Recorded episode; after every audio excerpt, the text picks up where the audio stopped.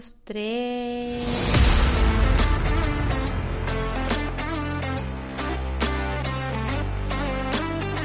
Bienvenidos al podcast de Lola Habla Sola, bienvenidos a mi podcast. Hoy vamos a volver al teatro.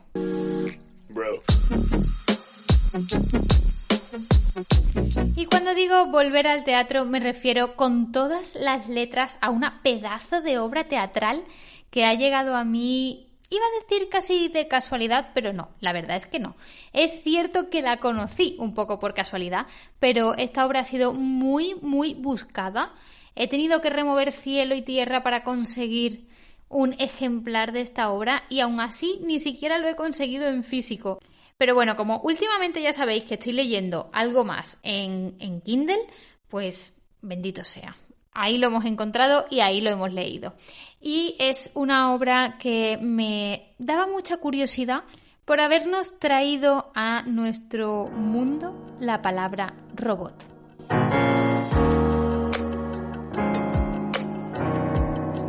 Y como muchos ya habréis podido adivinar, estoy hablando de RUR Robots Universales Rosum. Es una obra de teatro escrita en 1920 por el autor checo Karel Capek. Y diréis, ¿por qué haces tanto hincapié en la fecha 1920? Porque sin duda es una obra que incluso leída a día de hoy, un siglo después, es una obra súper moderna, es una obra que nos está hablando de algo tan actual como la creación o la sustitución del trabajo humano por máquinas. En RUR Robots Universales Rosum nos encontramos de lleno con un conflicto entre la moral de crear esclavos, por así decir, esclavos, pero crear esclavos artificiales para sustituir al humano en sus trabajos, para dejar de esclavizar al humano o dejar de permitir que el humano esté vendiendo su vida por un trozo de pan. No literalmente esto del trozo de pan, pero en parte sí la vida que vendemos para poder vivir la vida. Es un poco irónico que pasemos tantas y tantas y tantas horas trabajando para conseguir un salario que lo que nos permite es a veces incluso malvivir. Entonces, en esta obra podemos encontrar muchos de los grandes conflictos internos que tenemos muchos trabajadores, ¿no? Supongo que muchos de los que me estáis escuchando en algún momento habéis pensado en esto, en la cantidad de horas que perdemos trabajando para poder disfrutar unas pocas horas residuales haciendo lo que se supone que hemos venido a hacer a este mundo, que es precisamente vivir.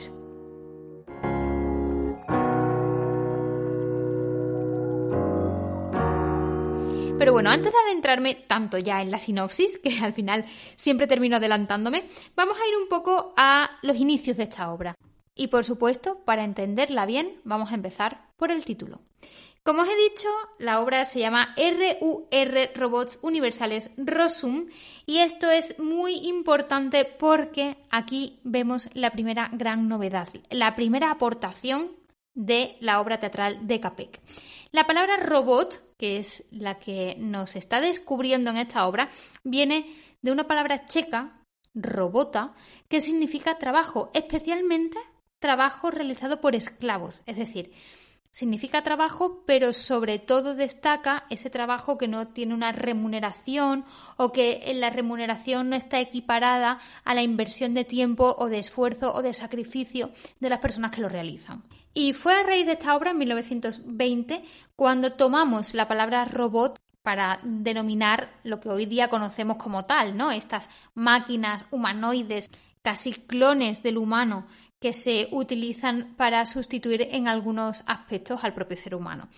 Pero hasta ese año, hasta 1920, se utilizaba otro término, el, término automat, que había sido concebido por el hermano de Karel Capek, Joseph Capek, y este, este término lo utilizó Joseph Capek en su obra Opilek, que significa el borracho.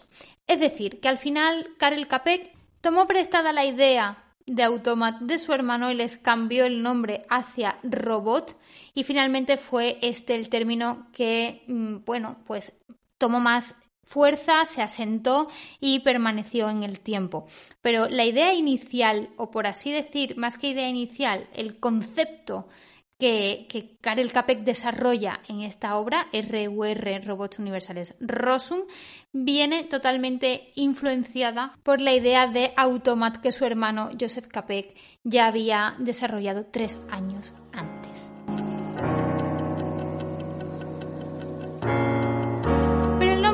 Obra no queda ahí, o la importancia del nombre de esta obra no queda en la palabra robot.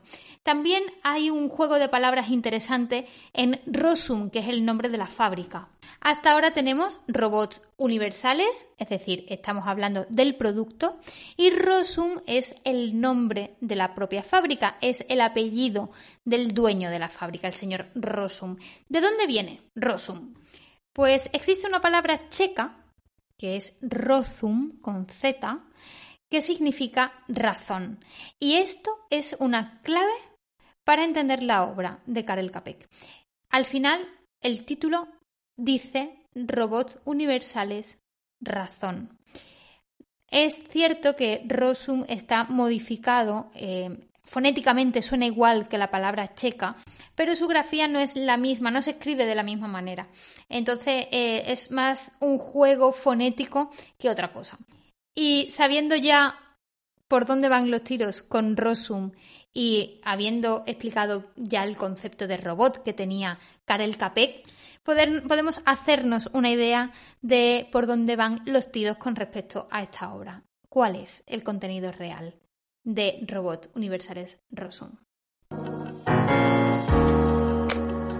Muy bien, en esta obra se nos presenta una fábrica de androides, de robots, que de repente pues eh, sirven para sustituir al humano en tareas cotidianas, en trabajos manuales, en trabajos eh, forzosos, en, el día a día para cualquier tipo de trabajo que podamos encomendarle a un humano, siempre y cuando no sean tareas creativas o tareas que necesiten eh, cierta libertad de pensamiento.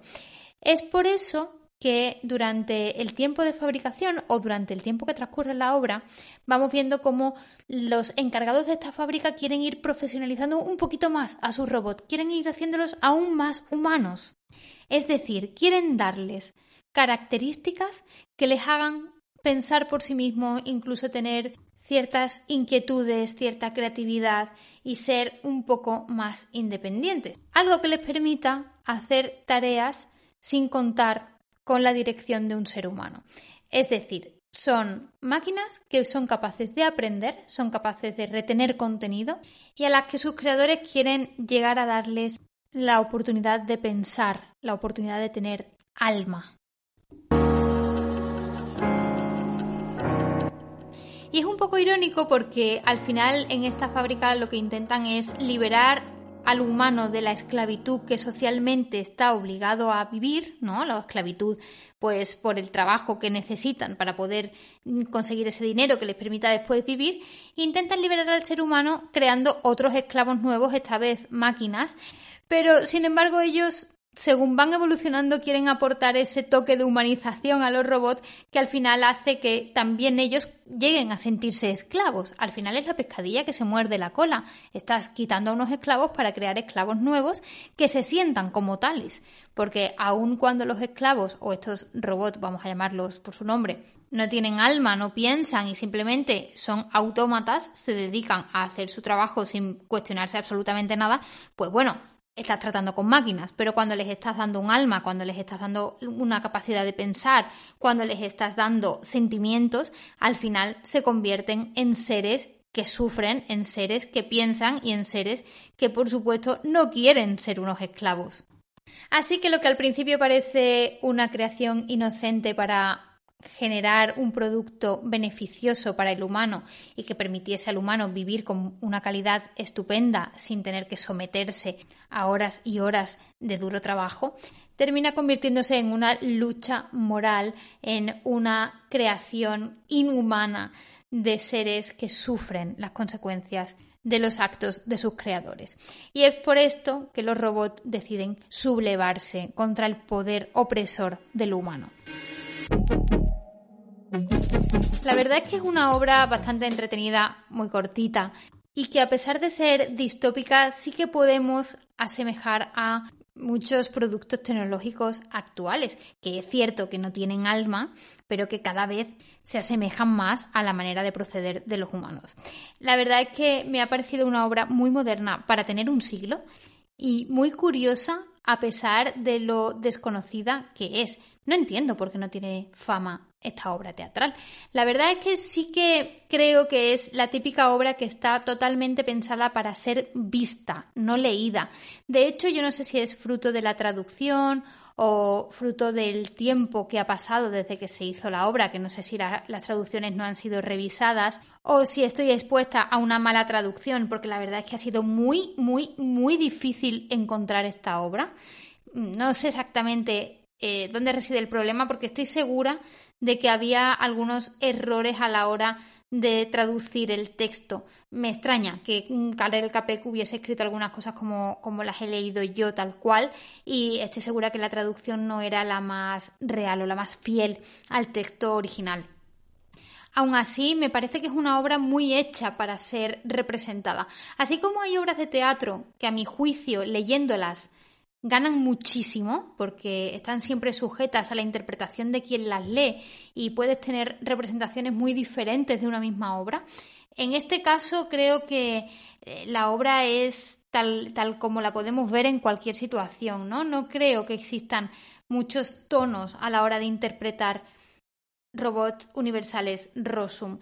¿Por qué digo esto? Pues porque los que me seguís de hace tiempo sabéis que yo he leído muchísimo teatro de lo absurdo, sobre todo teatro de lo absurdo español, y en algunos momentos tengo la sensación de que infravaloramos el teatro como lectura porque tendemos a pensar que está hecho para ser representado, y es así, eso es cierto.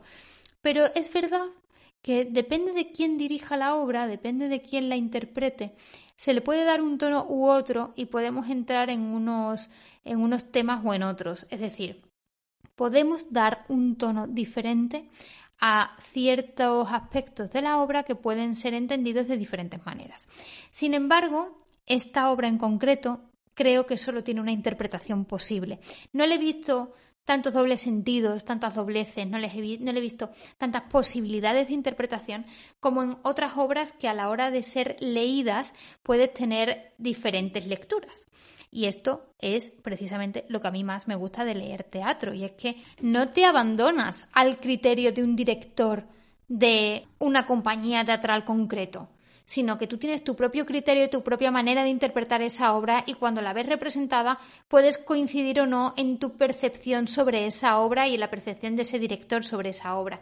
Sin embargo, hay otras obras que son muy literales. Lo que pone aquí es lo que se representa. No tengo un doble sentido, no tengo una doble manera de interpretarlo, no tengo eh, distintas lecturas posibles. Es lo que es y punto.